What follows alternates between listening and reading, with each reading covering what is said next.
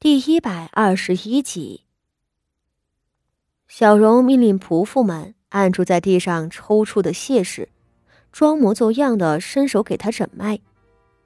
诊了一会儿，小荣取过纸笔写道：“你们不必担心，大太太这病，我这儿能治。”张大勇家的如释重负，忙又跪下给他磕头，问道。烦请姑娘告知，我家太太是什么病，又要怎么治？小荣淡淡一笑，复写道：“这病因并不复杂，根据脉象来看，大太太这其实是心病。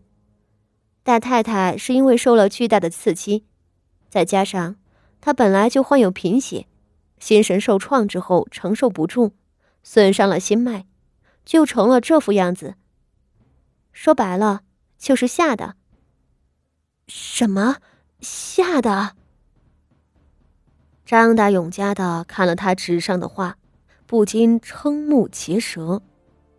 而身后的丫鬟婆子们听见了，也都惊愕的掩住了嘴。唯有一旁坐着的傅锦仪差点没憋住笑。这个病因。是方才他和小荣两人商量出来的，要掩盖小荣投毒的真相，那么，肯定要给这谢氏编造一个新的病因，浑身抽搐、昏迷不醒的症状，很多病都能往上套，但傅锦仪偏偏选了一个新病。原因无他，谢氏这病来的真是时候啊。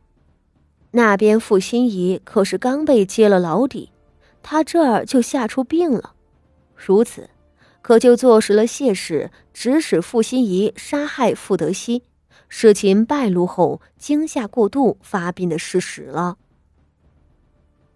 这病不算严重，吃了我的养生丸就能好，只是日后要小心着，不能再受惊吓了。小荣写完这一句。从袖中翻出一个小瓷瓶，倒了约摸十颗米粒大小的黑色小药丸，塞进了谢氏的口中。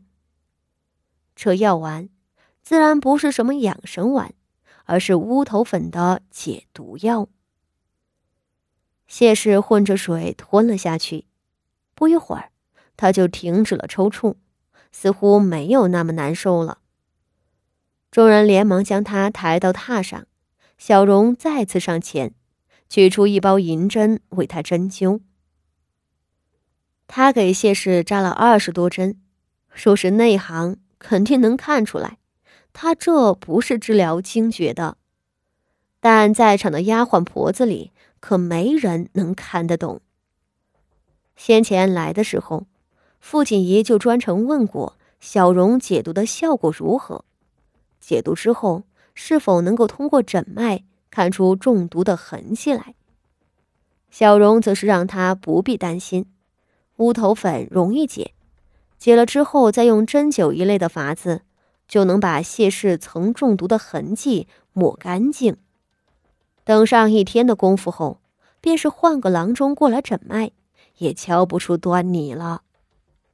只是这用针强行催动血脉。让余毒急促的排出体内，这多少会损伤人的身体。傅锦仪哪里会管谢氏身子如何，只要能够达到他的目的就成了。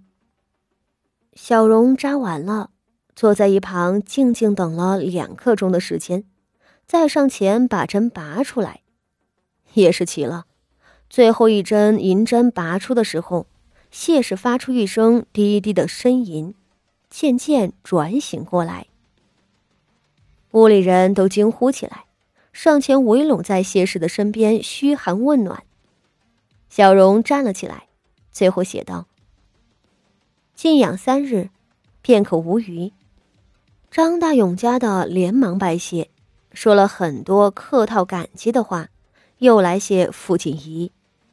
傅锦仪笑道：“不必谢我，母亲病了。”我这做女儿的怎能袖手旁观？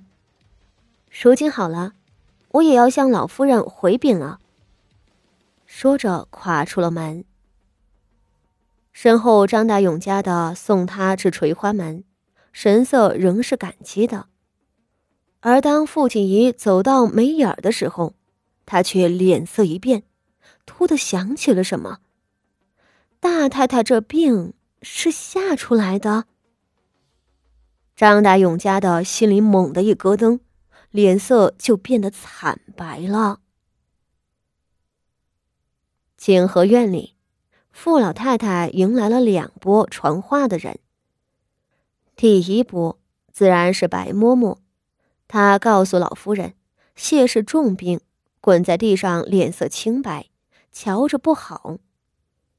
傅老夫人略一犹豫，寻思着：这谢氏虽然百般不讨自己喜欢，但架不住傅守仁喜欢她啊。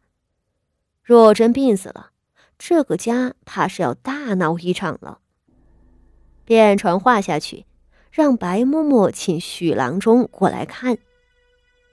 白嬷嬷这边正往外头跑呢，没到锦绣院，迎面就撞上了傅锦仪一行。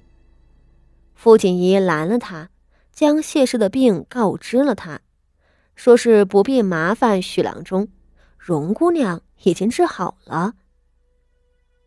白嬷嬷和傅锦仪的交情不错，自然相信，便跟着回了景和院。傅锦仪到了老夫人跟前。将荣姑娘的话一一说了，小荣也站在身旁。傅老夫人听完，脸上沉的简直能滴出水来。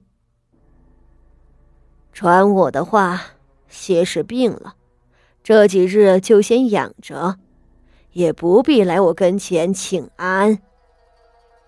他神色冰冷，又吩咐道：“今日天色晚了。”等明日，就将柴房里的傅心怡拖到我跟前来，我还有话要问他。